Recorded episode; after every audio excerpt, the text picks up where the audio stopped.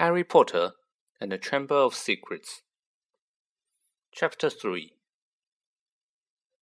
Mrs. Weasley was marching across the yard, scattering chickens, and for the short, plump, kind faced woman, it was remarkably how much she looked like a saber teased tiger.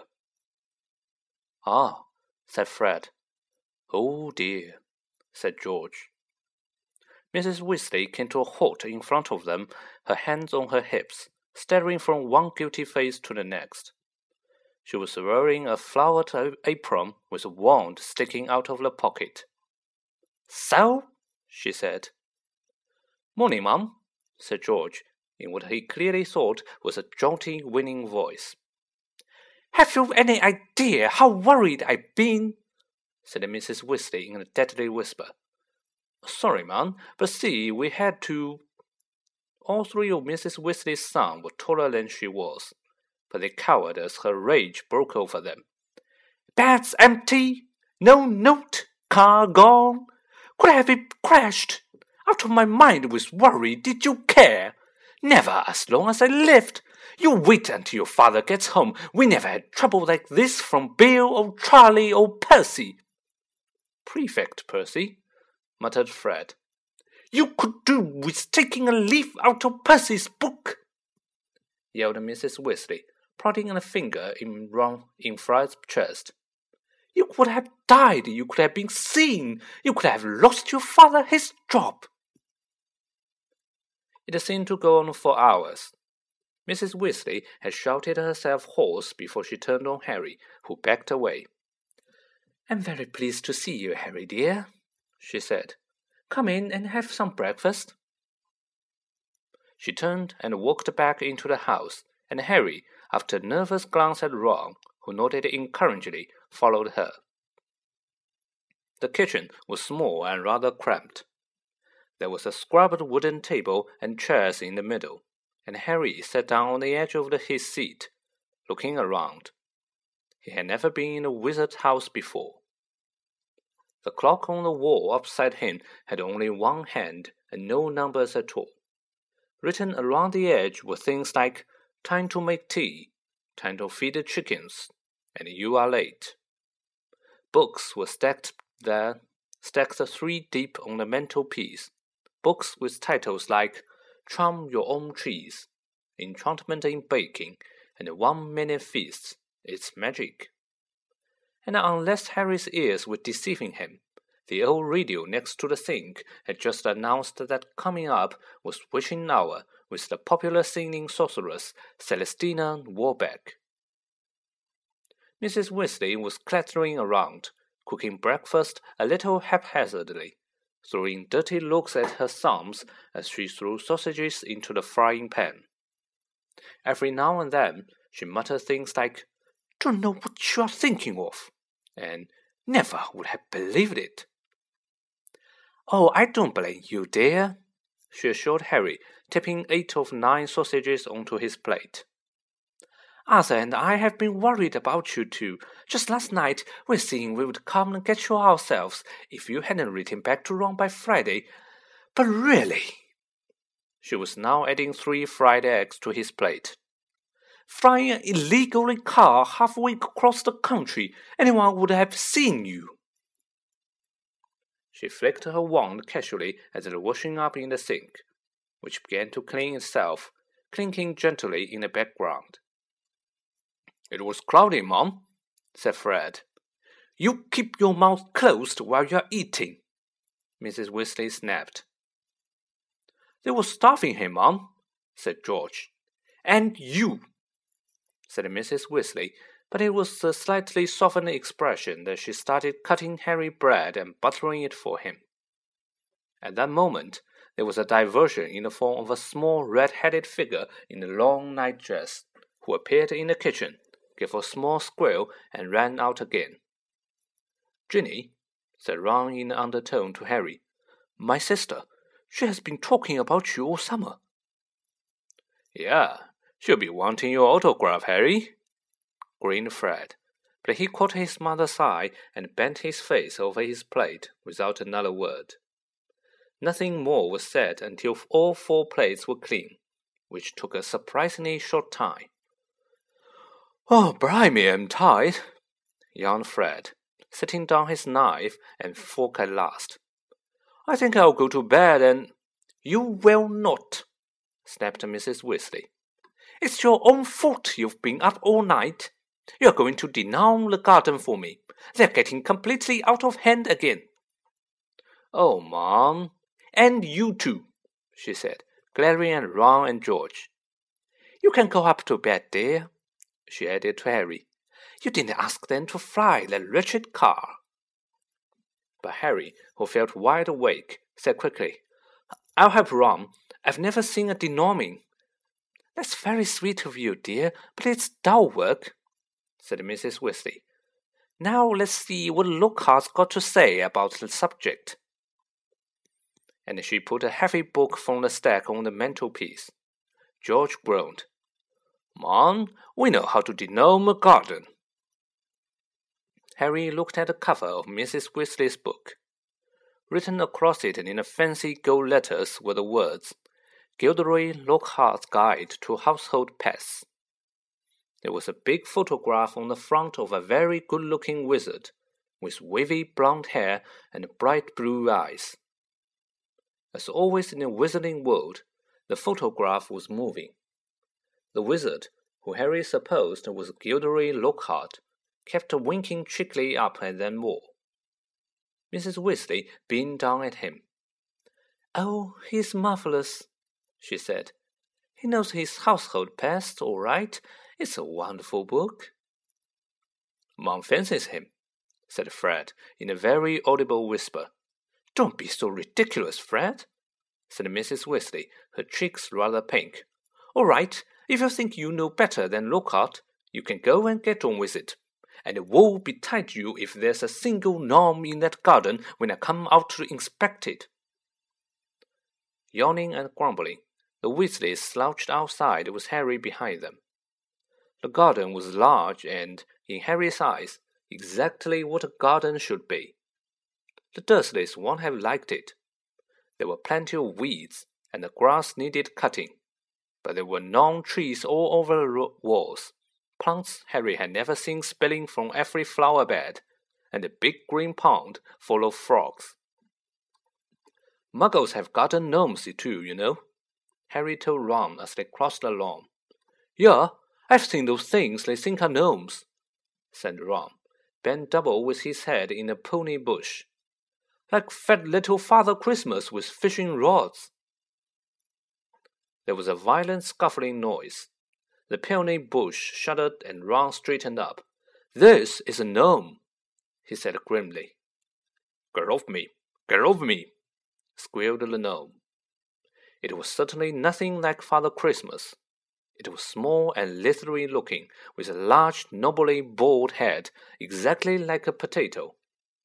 Ron held it at arm's length as it kicked out at him with its horny little feet. He grasped it around the ankles and turned it upside down. This is what you have to do, he said. He raised the gnome above his head and started swimming it in great circles like a lasso. Seeing the shocked look on Harry's face, Ron added, It doesn't hurt them. You've just got to make them really dizzy so they can't find their way back to the gnome holes. Harry, he let go of the gnome's ankles. It flew twenty feet into the air and landed with a thud in the field over the edge. Oh, pitiful, said Fred. I bet I can get nine beyond the stump. Harry learned quickly not to feel too sorry for the gnomes. He decided just to drop the first one he caught over the hedge. But the gnome, sensing weakness, sank its razor sharp teeth into Harry's finger, and he had a hard job shaking it off until Wow, Harry, that must been fifteen feet. The air was soon thick with flying gnomes. See, they're not too bright, said George, seizing five or six gnomes at once. The moment they know the de-gnoming's going on, they storm up to have a look. You would think they would have learned by now just to stay put. Soon, the cloud of the crowd of gnomes in the field started walking away in a strangle line. Their little shoulders hunched. They'll be back, said Ron, as they watched the gnomes disappear into the hedge on the other side of the field. They love it here. Dad's too soft with them. He thinks they're funny. Just then, the front door slammed. He's back, said George. Dad's home. They hurried through the garden and back into the house. Mr. Weasley was slumped in the kitchen chair with his glasses off and his eyes closed. He was a thin man, going bald, but the little hair he had was as red as any of his children's.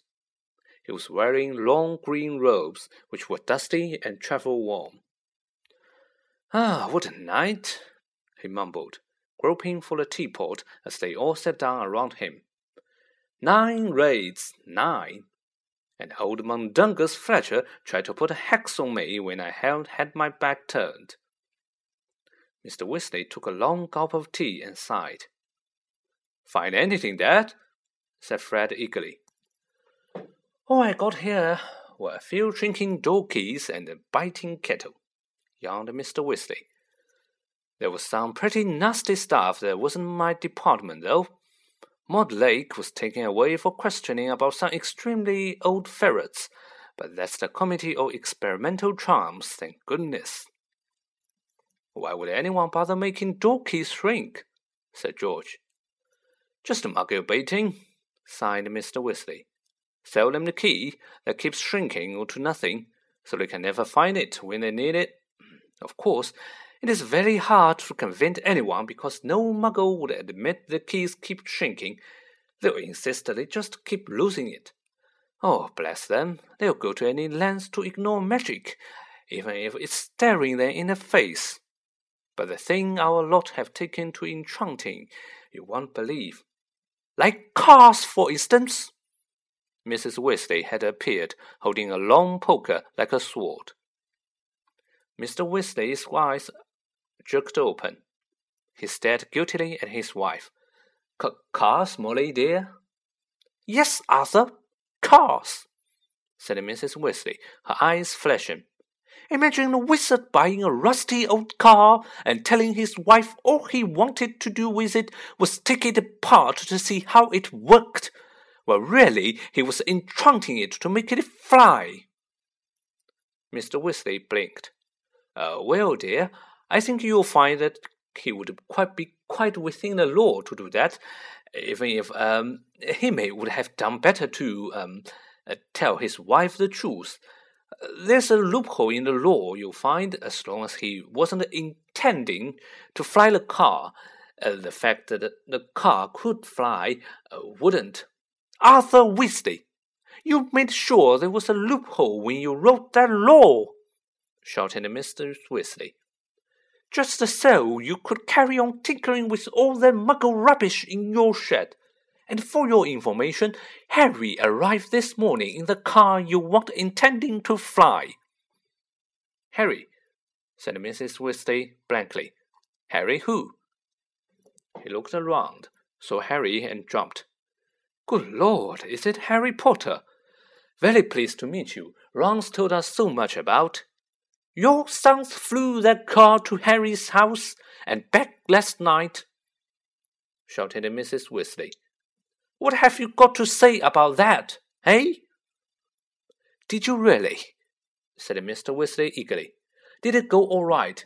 I, I, I mean, he faltered, A spark flew from Mrs. Weasley's eyes. That, uh, that was very long, boys, very long indeed. Let's leave it to Let's leave it into it. Ron muttered to Harry as Mrs. Weasley swelled like a bullfrog. Come on, I'll show you my bedroom. They slipped out of the kitchen and down a narrow passageway to an uneven staircase, which zigzagged its way up through the house. On the third landing, a door stood ajar. Harry just caught sight of a pair of bright brown eyes staring at him before it closed with a snap. Ginny, said Ron. You do know how weird it is for her to be this shy. She never shuts up normally. They climbed two more flights until they reached a door with peeling paint and a small plaque on it. Says Ronald's room. Harry stepped in, his head almost touching the sloping ceiling, and blinked. It was like walking into a furnace. Nearly everything in Ron's room seemed to be a violent shade of orange. The bedspread, the walls, even the ceiling. Then Harry realized that Ron had covered nearly every inch of the shabby wallpaper with posters of the Sing Seven Witches and Wizards, all wearing bright orange robes, carrying broomsticks and waving energetically. Your Quidditch team, said Harry. Chudley Cannons, said Ron, pointing at the orange bedspread, which was emblazoned with two giant black C's and a speeding cannonball. Ninth in the league. Ron's school spell books were stacked untidily in a corner, next to a pile of comics which all seemed to feature the adventures of Martin Miggs, the Mad Muggle.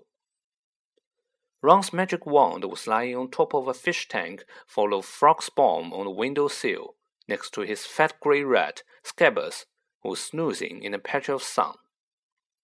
Harry stepped over a pack of self shuffling playing cards on the floor and looked out of the tiny window. In the field far below, the, he, he could see a gang of gnomes sneaking, one by one, back through the Weasley's hedge. Then he turned to look at Ron, who was watching him almost nervously, as though waiting for his companion. It's a bit small, said Ron quickly. Not like that room you had with Muggles and I'm right underneath the ghoul in the attic. He's always banging on the pipes groaning. But Harry, grinning widely, said, This is the best house I've ever been in. Ron's ears went pink.